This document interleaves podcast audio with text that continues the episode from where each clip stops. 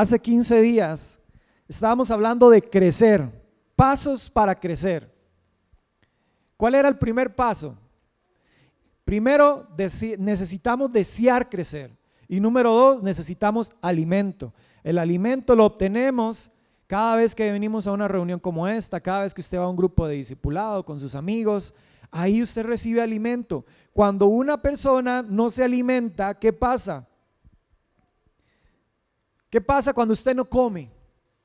Se pone de malas, se enoja, se irrita, pelea con todo el mundo, todo le cae mal porque tiene hambre y usted necesita comer para estar tranquilo.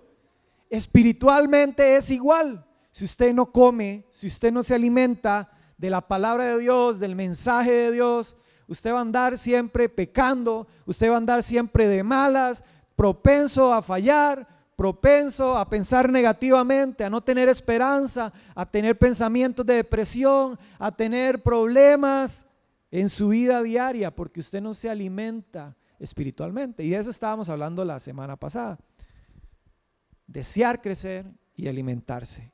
Y quedamos en que hoy vamos a completar los últimos dos pasos para crecer. El tercer paso para crecer, diga conmigo, es ejercicio y práctica. Cualquier atleta que quiere ser atleta, cualquier persona que quiere mejorar en algo necesita practicar. Si usted quiere ser buen guitarrista, ¿qué tiene que hacer? Practicar, ejercitarse. Si usted quiere correr eh, una maratón, ¿qué necesita hacer? Ejercitarse. Me acuerdo que cuando estaba en el cole, a mí me gustaba correr. Como tengo pies largos, me metí a correr campo traviesa. Teníamos que correr 1800 metros y yo tenía 12 años. Estaba en séptimo del colegio. Y me acuerdo que yo nunca había competido en nada, yo lo que hacía era mejenguear y jugar en la plaza, pero nunca había corrido sin parar 1800 metros. Me metí a competir y ese día, sin haber entrenado, sin haber hecho nada, quedé de cuarto lugar. Eso fue un milagro, ¿verdad? Quedé de cuarto lugar y clasifiqué, porque solo los primeros cuatro clasificaban a regionales. Pero yo pensé que con ese ritmo yo podía clasificar a las nacionales. Y cuando voy a las regionales, me fui a entrenar un día antes. Un día antes. Había tenido tiempo, pero fui un día antes a entrenar. Y cuando llegó el día de la carrera, comienza la carrera, yo comienzo y a los 200 metros, todas mis piernas se entumieron y se arratonaron y no pude correr más. Porque yo no tenía práctica, porque yo no me había ejercitado para lo que yo quería hacer. Si usted quiere madurar espiritualmente, usted tiene que practicar para crecer. Usted necesita ejercitarse si de verdad usted quiere crecer. ¿Y qué pasa? Que a veces, lo decíamos la, semana anterior, somos niños espirituales y venimos a la iglesia y esperamos que el pastor me alimente, que el líder me alimente, que la música, la alabanza me alimente. Pero, ¿qué hace un niño cuando tiene hambre? Llora. Llora para que su mamá le dé alimento.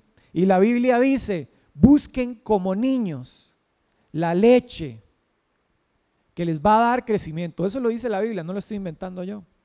Entonces, si uno quiere realmente llegar a mejorar, llegar a crecer, llegar a competir en las grandes ligas, uno necesita practicar el desarrollo de habilidades requiere de algo continuo, de una repetición constante.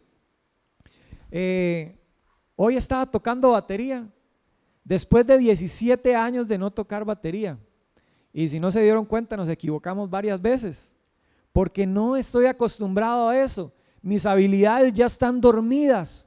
Entonces, ¿qué hice yo hoy para despertar mis habilidades? Tuve que venir como a las 2 de la tarde a practicar las canciones, luego ensayar con los muchachos para tratar de desarrollar y despertar mis habilidades otra vez.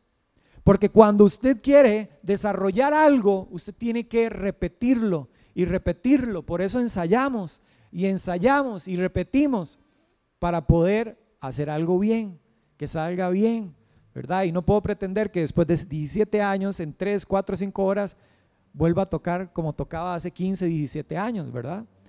Y no podemos pretender que si yo tengo un mes de conocer a Cristo, ya yo haya madurado espiritualmente.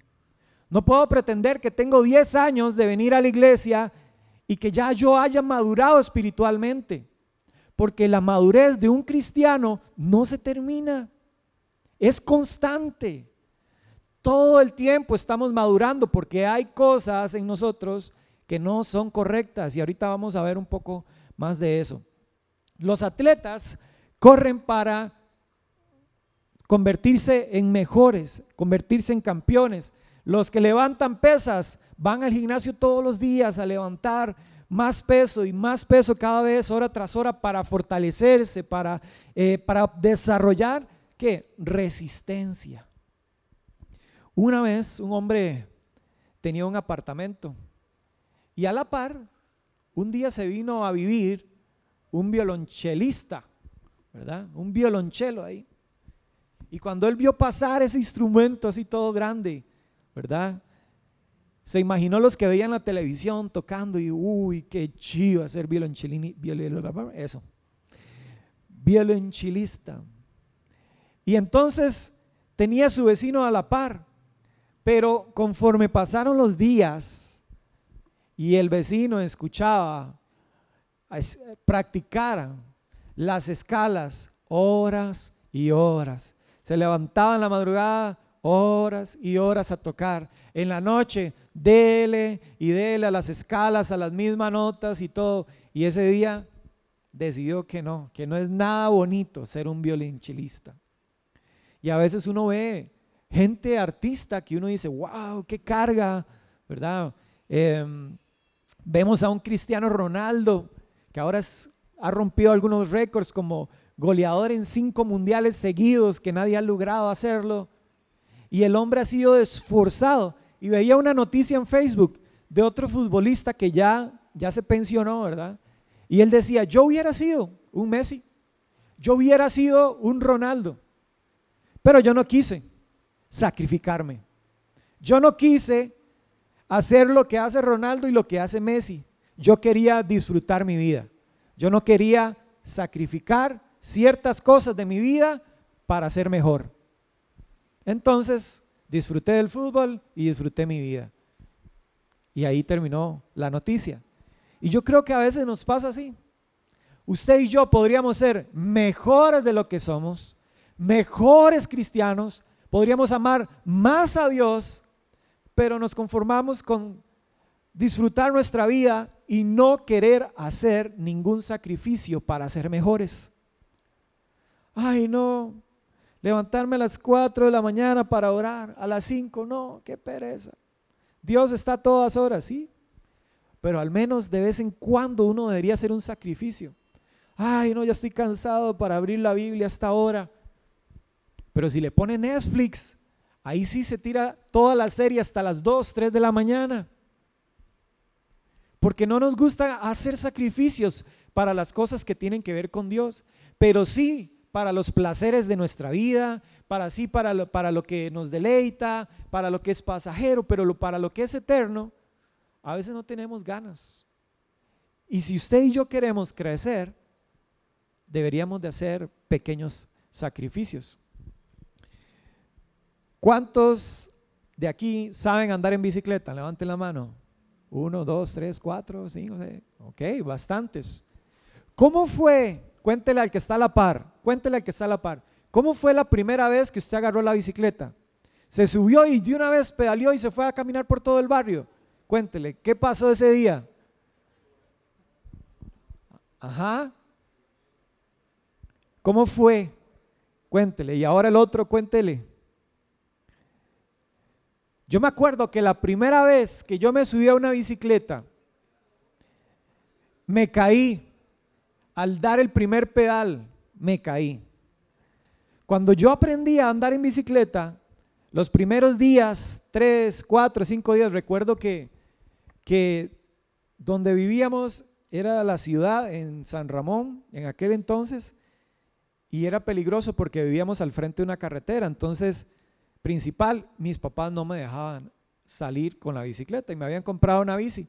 Entonces cuando íbamos a donde mi abuela, a Guanacaste, y había, el patio era de pura tierra,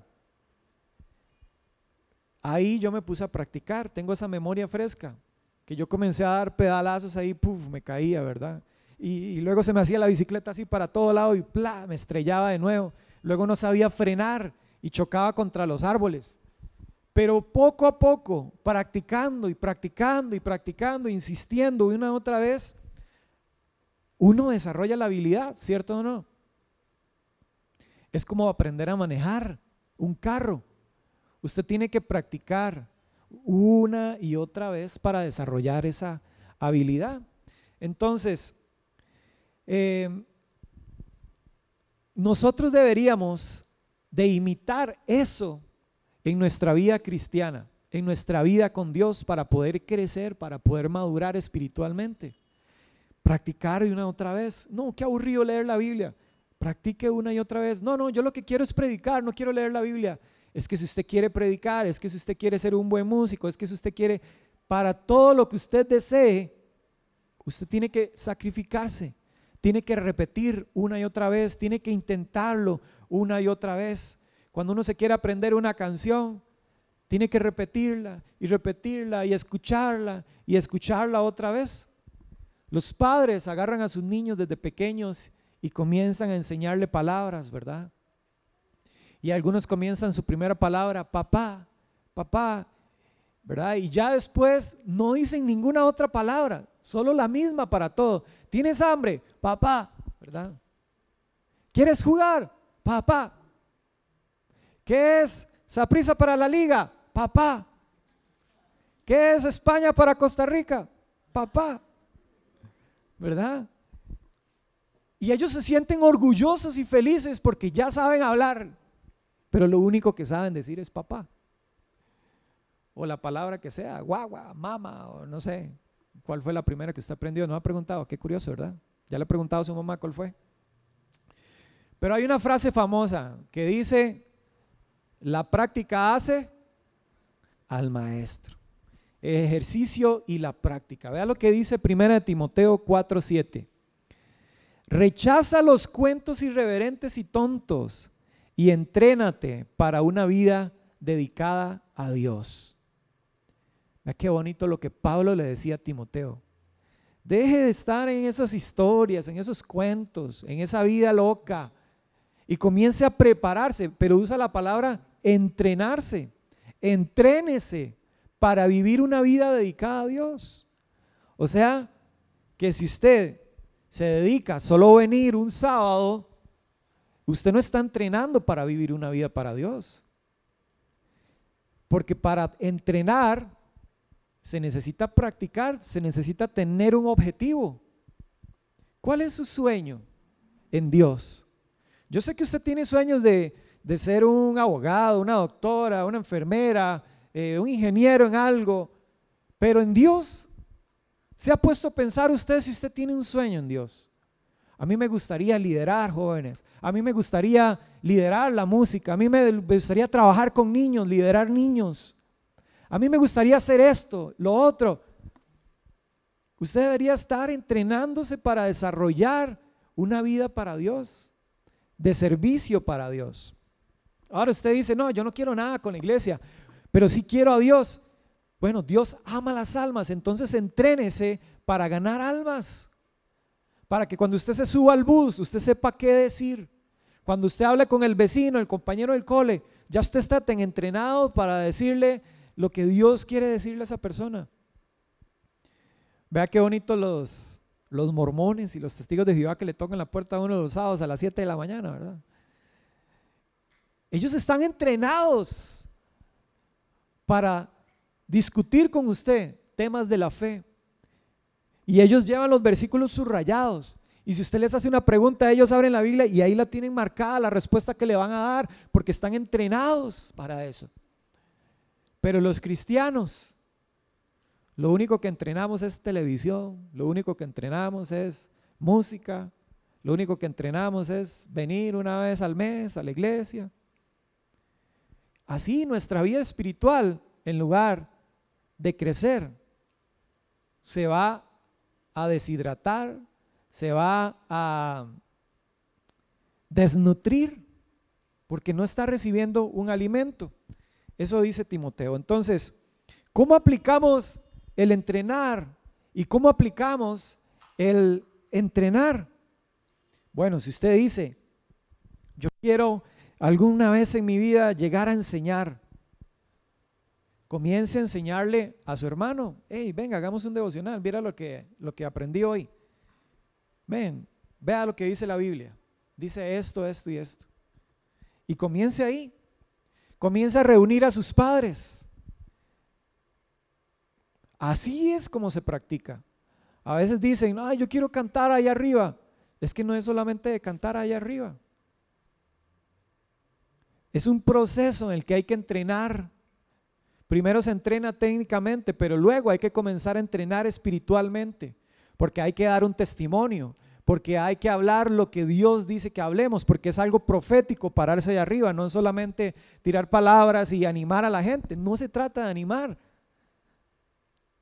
Hay que entrenarse, hay que conocer la palabra. Yo no me puedo parar aquí sin haberme entrenado para lo que les voy a decir sin haber aprendido de la palabra para poder tener algo que enseñarles. Porque no se trata solamente de hacer las cosas por hacer. Debemos de practicar. Si usted quiere aprender a cantar, comience a dirigir en los grupos en los que usted está involucrado. Hey, ¿no ocupan a alguien para cantar? Comience a practicar ahí. Si usted tiene una guitarrita, si usted tiene, sabe algunas notas de piano, Comienza a practicar algunas canciones y pidan el grupo que le den un espacio para aprender y comenzar a desarrollar su habilidad, ¿verdad?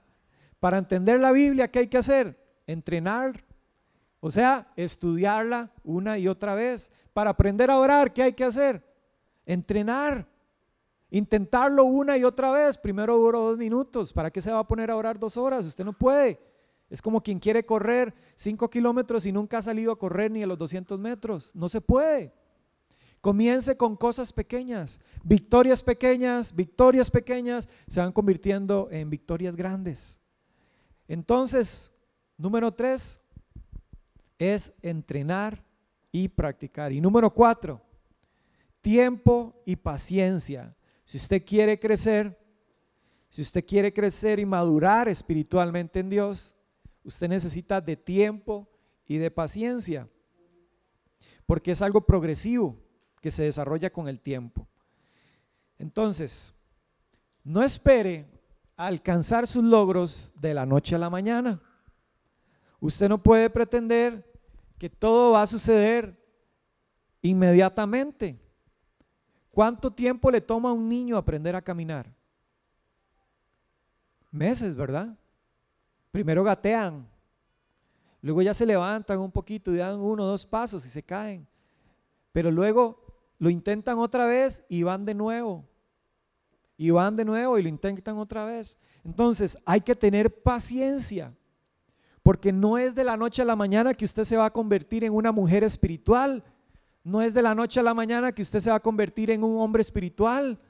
Pueden pasar no un año, no dos años de conocer a Dios y de venir a la iglesia. Pueden pasar años y años.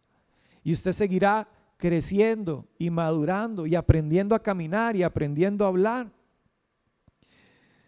Cuando los bebés están pequeños, son tan pequeñitos que usted los puede meter hasta en una canastita. ¿Han visto esas fotos lindísimas, verdad? Que ponen a los bebés envueltos en sábanas para tomarles fotos. Cuando están bebés, usted los puede tener en sus brazos, pero conforme pasa el tiempo, ellos van creciendo, pero no es de la noche a la mañana. Lleva meses, lleva días, lleva años, hasta, hasta que se convierte en un viejón como usted, como yo, ¿verdad? De a, a mí me ha tocado caminar en este momento ya 37 años de vida para aprender lo que he aprendido para poder madurar hasta donde he madurado. Y sé que me falta demasiado, si no pregúntele a Yanni, ¿verdad? Me falta mucho por madurar. Y en Dios, uff, ni para qué. Todavía mucho más me hace falta madurar en Dios. Pero a veces pretendemos que como ya yo tengo unos años de venir a la iglesia, Ya somos maduros espiritualmente para tomar decisiones sobre nuestra vida espiritual y darle prioridad a las cosas del mundo antes que nuestra vida espiritual.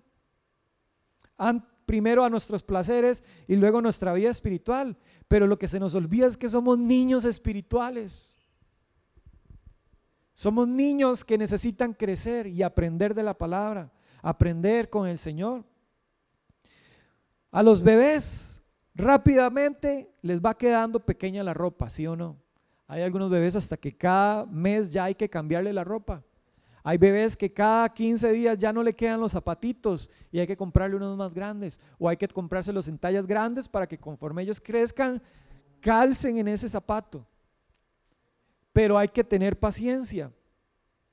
Hay alguien aquí que ha dicho, uy, ya no puedo esperar para tener 18 años. A mí me pasó, yo estaba esperando tener 18 años para ir a meterme en un casino, decía yo. y cuando fui, cuando cumplí 18 años, de verdad, unas tías me llevaron al casino. Pero era solo algo que quería hacer nada más, según yo, para sentirme adulto. Entrar a un casino y meter monedas y darle la máquina y tirar un montón de monedas, que al final no me gané nada, pero quería ir, porque quería tener 18 años y ser adulto. Pero cuando llegaron los 18 años, yo no me di cuenta en qué momento ya tengo 37. A veces uno quiere cosas y se impacienta por cosas, pero cuando se da cuenta, esas cosas ya también, ya pasaron, ya sucedieron. Y así es con Dios, así es con nuestra vida espiritual. No podemos impacientarnos porque no crezco, porque Dios no me habla, porque Dios no se mueve cuando yo ministro, porque Dios eh, no, no, no me ha usado o la gente no se quebranta cuando yo, yo oro por ellos o porque Dios no me da palabra profética.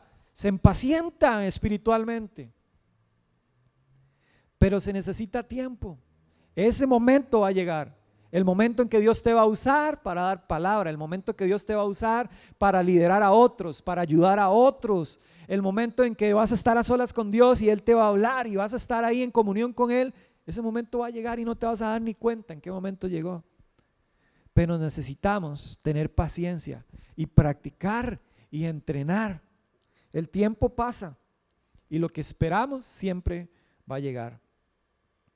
La madurez no sucede de la noche a la mañana. Dice Santiago 1.4. La paciencia debe alcanzar la meta de hacerlos completamente maduros y mantenerlos sin defecto. Entonces quiere decir que la paciencia es la que desarrolla en nosotros la madurez. Dice paciencia para alcanzar la meta de hacerlos maduros. Debemos de tener paciencia. Ahora, es posible que algunos de nosotros no estemos dispuestos a tomar tiempo para estudiar y para desarrollar capacidades en nuestra vida, porque todo lo queremos rápido. Queremos casarnos, pero no, no, no, no, no nos hemos preparado ni personalmente. No sabemos ni lavar la ropa, nos levantamos a la hora que sea, no ordenamos ni los zapatos en la casa. No sabemos ni cocinar. Pero queremos casarnos porque todo lo queremos ya, ¿verdad? Porque anhelamos y deseamos, pero no nos preparamos, no estudiamos. Quiere ser un licenciado, un ingeniero, pero quiere que la carrera dure un año, que dure unos meses y ya, graduarse. Pero se requiere paciencia, se requiere aprender, entrenar, practicar. A veces los cristianos que son maduros o que creen ser maduros, que llevan más tiempo, quieren que otros que son más nuevos los traten de una forma diferente, porque ellos tienen más tiempo de venir a la iglesia, ¿verdad? Y de cierta forma, pues debería ser así. ¿Saben por qué? Porque ellos tienen más tiempo de estar en el camino, de estar en el proceso. Y a veces deberíamos de escuchar a esas personas que tienen más años que nosotros en Dios, que tienen más años de nosotros, por ejemplo, a nivel profesional, en una carrera, en un trabajo. Deberíamos de escuchar a esas personas porque son más maduras. Y nosotros como jóvenes a veces no queremos escuchar, no, mi tato, usted no sabe nada, mamis, ¿para qué me dice usted si usted no sabe nada de la vida? No, todo lo contrario. Las decisiones que tomamos pueden destruir nuestra vida y ellos, las personas maduras, las personas mayores, nos están ayudando a nosotros a tomar decisiones correctas, a tener paciencia. Mami, es que yo quiero ir, no, no va a ir. Después va, no, es que yo quiero, paciencia. Paciencia, yo quiero tal cosa, quiero comprarme esto, quiero comprarlo ya. No, hay otras cosas importantes en las que usted debería invertir su dinero. No, es que yo lo que quiero es esto. Paciencia, un día usted va a poder comprarse todo lo que usted quiera cuando quiera, pero por ahora paciencia, esperar, esperar. Las cosas no suceden de la noche a la mañana. A veces uno eh, también que es, es más viejo en el Señor o los líderes se impacientan o nos impacientamos por los cristianos nuevos, los que aceptan a Dios, porque se equivocan, porque toman malas decisiones. Y a veces algún líder de los que está aquí ha pensado igual que uno. ¿Cómo? ¿Por qué tomó esa decisión fulanito, fulanita? No puedo creer que hayan hecho eso. No puedo creer que esta persona haga esto. Porque uno que ha madurado en Dios esperaría que la persona tome decisiones igual que uno. Pero recuerden que estamos hablando de lo que la Biblia dice. Dice que, somos niños. ¿Y qué pasa con un niño? ¿Qué tiene que hacer su papá cuando se equivoca? Tiene que corregirlo, tiene que regañarlo, y a veces, como padres, lo único que, puede, que pueden hacer es tener paciencia, de que luego va a entender, luego va a entender, ¿verdad? No, no, no podemos pensar que esa persona va a tomar decisiones sabias porque todavía es un niño espiritual. Se dice como líder, no sé, es que fulanito ya tiene un año de venir a la iglesia y nada que se compromete y, nada que, crece y nada que, que tiene una visión diferente de la vida y del servicio a Dios. Bueno, no podemos impacientarnos. Debemos de ser pacientes porque el crecimiento de un niño lleva tiempo, lleva años. Tener la edad que usted tiene lleva los años que usted tiene. Ya usted no piensa como un niño, ya, ya, ya usted no, no disfruta de los dulces y los confites como cuando estaba niño. Ya ahora piensa en las calorías. Y ahora piensa que los, va a tener que ir al gimnasio después de que se coma esa hamburguesa. ¿Verdad? Porque ya comenzamos a pensar diferente cuando comenzamos a crecer. Entonces, no se desanime si, si usted es nuevito o nuevita en Dios y comete errores y usted dice, no, yo no sé por qué, es que yo no quiero, pero es que siempre caigo en lo mismo, siempre fallo, siempre me equivoco.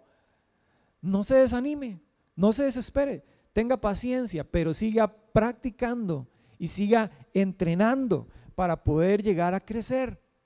Y nosotros como líderes y los que son líderes y son más tiempo, más viejos en Dios, tampoco nos impacientemos con esas personas que cometen errores, que caen una y otra vez. Porque todos esos golpes se van acumulando y nos van formando y nos van dando madurez para caminar. Cuando el bebé está pequeño, no puede ni sostener la cuchara para comer. Pero conforme pasan los días y él va creciendo, ¿verdad? Ya no derrama la leche, ya no bota el plato, ya sabe usar la cuchara, ya sabe cómo comer. Y muchas veces son esos golpes de la vida porque como no fuimos pacientes y no escuchamos el consejo de los maduros espiritualmente, decidimos experimentar por nuestra propia cuenta y se nos cae la cuchara y nos embarramos de leche y nos echamos la comida encima porque somos niños espirituales. Pero bueno, no nos desanimemos porque esas cosas nos están ayudando a madurar. Si usted se encuentra a alguien fuera de la iglesia y lo ve pecando y lo ve caído, no lo critique. Más bien acércasele y dígale, continúe adelante. Dios tiene algo para usted. Vamos, yo le ayudo. Caminemos juntos. ¿Por qué? Porque es un niño espiritual. porque es una persona que necesita crecer, porque es una, una persona que necesita dar pasos para llegar a madurar. Los papás continuamente están corrigiendo a los niños, ¿sí o no? No toque eso, porque se va a quemar. Y el día que no hizo caso el niño y tocó eso y se quemó, aprendió. ¿Lo va a volver a tocar? No. ¿Va a volver a hacer caso cuando el papá le diga, no toque eso? Claro que sí, porque ya se dio cuenta que los mayores tienen razón. Hay madurez, hay experiencia. Y nosotros deberíamos de tomar de eso. Un padre siempre pasa corrigiendo a sus hijos para que sean mejores, para que no cometan errores. Algún día van a recordar todo lo que sus padres le dijeron y van a decir, mi viejo tenía razón. Yo ahora que tengo 37 años, hay montones de cosas que yo quise hacer por mi cuenta y que ahora yo digo, mi madre tenía razón. Y tal vez yo con 17 años, con 22 años, quise hacer muchas cosas y ella me, aconsejó de una cosa y de otra cosa y ahora yo, viejo, yo digo, tenía razón. Pero bueno, eso me ayudó a madurar y a crecer. Hay mucha gente en la Biblia que cometió errores, pero no por eso dejaron de ser gente que Dios amaba o dejaron de ser gente que cambió al mundo. Por ejemplo, Moisés. Moisés Dios lo tuvo que corregir porque él comenzó a decir, no, es que yo no, no soy apto para esto, yo soy muy niño, yo estoy no tengo la capacidad. ¿Y qué dijo Dios? No, no, no, se toque. Venga, usted va a hacer lo que yo le diga que usted va a hacer. Y es más, aquí te va a dar un ayudante, vaya. Y entonces lo corrigió. David, ¿qué pasó con David? David lo que hizo fue pecar, adulteró, cometió un pecado. Y Dios tuvo que mandar un profeta para corregirlo. ¿Y quién se convirtió a David? En el rey de Israel y se convirtió en, el linaje del que iba a salir Jesús. Entonces fue una persona importante. Pedro, que caminaba con Jesús, que se creía seguramente maduro espiritualmente porque caminaba con Jesús. ¿Qué hizo Pedro? Lo negó, no una vez, tres veces. Entonces a veces creemos que somos maduros espiritualmente porque estamos cerca de Jesús, pero probablemente no hemos aprendido nada de él, aunque hemos andado cerca de él, como le pasó a Pedro. Tomás, el discípulo de Jesús, cuando Jesús resucitó, se le aparece y Tomás dudó de que fuera Jesús y de que de verdad él hubiera resucitado. Y entonces Jesús le dice, Tomás, no seas usted tan incrédulo, vea, toque mis manos. Y entonces él tocó las manos de Jesús y se dio cuenta que sí era Jesús. Tuvo Jesús que, corregirlo y reprenderlo. Todos los, discípulos abandonaron a Jesús cuando Jesús fue arrestado y cuando fue crucificado. Todos se esparcieron y se desaparecieron porque tenían miedo de que le hicieran lo mismo. Lo dejaron solo. Entonces no era que eran maduros espiritualmente, que ya andaban con Jesús caminando. Cuando vino la dificultad, salieron corriendo, prefirieron no enfrentarlo. Vea lo que pasó con, Mateo, eh, con, Pedro en esta otra ocasión.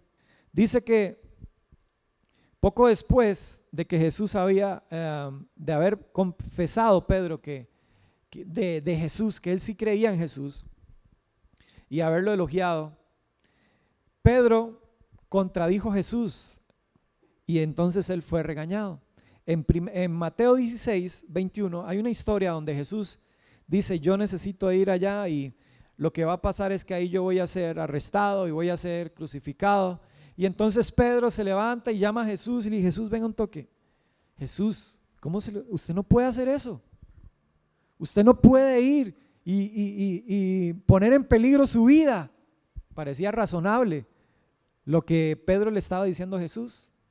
Pero le dice Jesús, le dice Jesús, apártese de mí, Satanás. Yo espero que ya ni yo no hayamos aconsejado a ninguno de ustedes de esa manera, ¿verdad? Apártese de aquí, Satanás. Usted sabe lo que es que Jesús le diga a usted en la cara. Apártese, Satanás. Usted no entiende la razón por la que yo estoy aquí y me es un estorbo. En esas palabras se lo dijo Jesús a Pedro. A veces pensamos que tenemos la madurez espiritual suficiente para corregir a otros también. Y se nos olvida que nosotros nos falta mucho que aprender. Estamos aprendiendo. A pesar de que todos los errores que ellos cometieron fueron grandes hombres y siervos de Dios, a pesar de todos los errores que cometieron. Dice Proverbios 29.1, oiga qué interesante esto, el que se pone terco cuando lo corrigen será destruido de improviso y sin, y sin remedio. Qué interesante, ¿verdad? Judas traicionó a Jesús. Pedro traicionó a Jesús. Pero ¿cuál fue la diferencia de estos dos? ¿Cuál creen ustedes que fue la diferencia? Muy sencillo. Judas, después de traicionar a Jesús, fue y se arcó. Se quitó la vida. ¿Y qué hizo Pedro? Pedro se arrepintió, ¿cierto? Y se puso a trabajar y a predicar el Evangelio de Jesús. Esa es la diferencia de esos dos hombres que traicionaron a Jesús. Y muchos de nosotros tomamos siempre una de las dos acciones. Nos apartamos de Dios, nos enfriamos espiritualmente y tomamos una de las dos opciones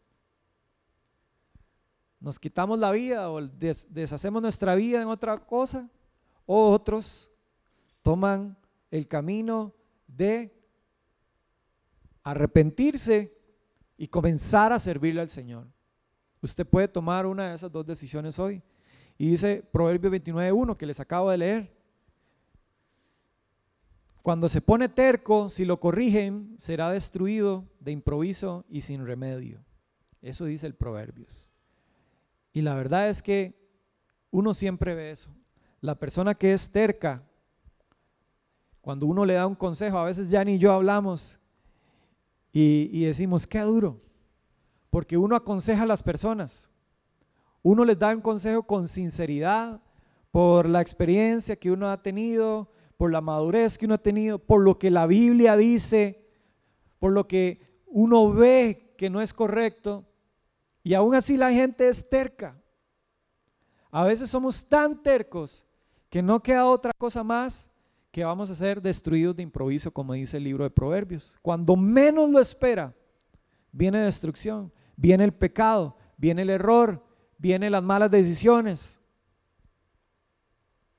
¿Por qué? Porque no quisieron escuchar la corrección. Se cuenta la historia que había un niño que se acostó a dormir a la orilla de su cama. Se acostó a la, a la orilla de su cama y se cayó de la cama. Y cuando le preguntaron, ¿por qué te caíste de la cama? ¿Por qué usted se cayó de la cama? De ahí, no sé, supongo es que estaba durmiendo muy cerca de la orilla. Exactamente esa es la razón por, los, por la que muchos se alejan de Dios. Usted y yo necesitamos madurar espiritualmente y para eso necesitamos desear crecer. necesitamos, número dos, alimentarnos. Necesitamos, número tres, ejercitarnos, o sea, entrenar. Y número cuatro, debemos ser pacientes. Pero si usted se queda a la orilla de la cama, es peligroso. Porque en cualquier momento usted se va a caer de la cama. Usted y yo deberíamos de estar en el camino a dar pasos de crecimiento, tomando decisiones para crecer, tomando decisiones para madurar espiritualmente. Tal vez en este momento por la edad que tenemos, tal vez digan, no, es que predica más aburrida. Eso no es para mí. Yo creo que me equivoqué de lugar hoy, venir a la iglesia hoy. Pensé que era un culto de jóvenes y parece más otra cosa. Hoy puede ser que estés pensando eso. Pero cuando pasen los años, probablemente te vayas a acordar de algunas de estas cosas. Cierre sus ojos ahí donde está. No nos quedemos durmiendo a la orilla de la cama. Dígale, Señor, ahí donde estás, ayúdame a madurar espiritualmente. Ayúdame a ser un cristiano que te ame. Ayúdame a dar mis primeros pasos para caminar en la fe. Tal vez algunos de ustedes ya están gateando, tal vez algunos de ustedes ya están tomando lechita espiritual. Tal vez algunos de ustedes han estado ya comiendo alimento sólido porque ya hacen su propio devocional, porque ya toman tiempos para estar a solas con Dios, porque ya hacen lo posible para venir a las reuniones y alimentarse. Pero si usted todavía es alguien que, que lo tienen en brazos, que todavía necesita que, que le lean la Biblia, si todavía necesita que, oren por usted, si todavía necesita, eh, eh, tiene la mentalidad de que necesita palabras proféticas y que necesita que lo estén chineando, dígale, Señor, ayúdame a crecer, a tomar decisiones en mi vida, a desear crecer. Señor, despierta el corazón de los que están aquí esta tarde. Ayúdalos a desear crecer. Dales alimento, Señor, y dales el discernimiento para, para que puedan entender, Señor, que el alimento se sirve en la mesa cada sábado, cada domingo el banquete está servido para que puedan alimentarse de tu palabra, Señor.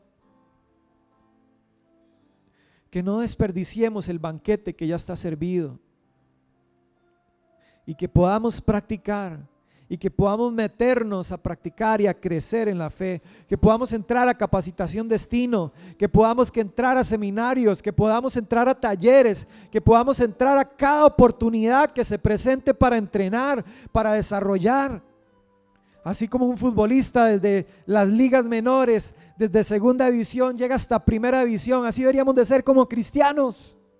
Comenzar a involucrarnos en etapas básicas para luego ser concertistas. Deberíamos involucrarnos en todo. Señor, ayúdanos a madurar espiritualmente. Este año está terminando y muchos en esta fecha ya han desaparecido de las iglesias. Muchas iglesias ya los cultos ya no van los jóvenes. Porque hay más fiestas de fin de año, fiestas de grupos, fiestas de esto y prefieren cambiar sus momentos de placer por alimento sólido y eterno para su vida. Señor, ayúdanos a tener un equilibrio en nuestra vida. Sí, a disfrutar nuestra vida y disfrutar las cosas de la vida, pero también a crecer y hacer sacrificios para madurar, para crecer. Ayúdanos, Espíritu de Dios. Ahí con sus ojos cerrados. Si de alguna manera esta palabra ha hablado su corazón, dígaselo Dios. Dígale ahí en su corazón, en su mente. Señor, yo necesito crecer. Yo quiero crecer. Quiero crecer. Quiero madurar espiritualmente. Extienda su mano a la izquierda y a la derecha y ore por la persona que está ahí a la par. Y dígale, Señor, dale fuerza, Dale valentía para persistir en el camino, para que se levante, para que no se desanime en el camino de madurar, de crecer, que no se desanime en todo lo que queda por delante, Señor. Ayúdale a ser mejor cada día. Vamos, un momentito ahí, tómese un momento para orar por él, por ella. Dile, Señor, ayúdame si es tu amigo para, para apoyarlo, para levantarlo, para darle consejos. Dame sabiduría, Señor, para ayudarle a tomar decisiones correctas para mostrarle el camino que debe seguir.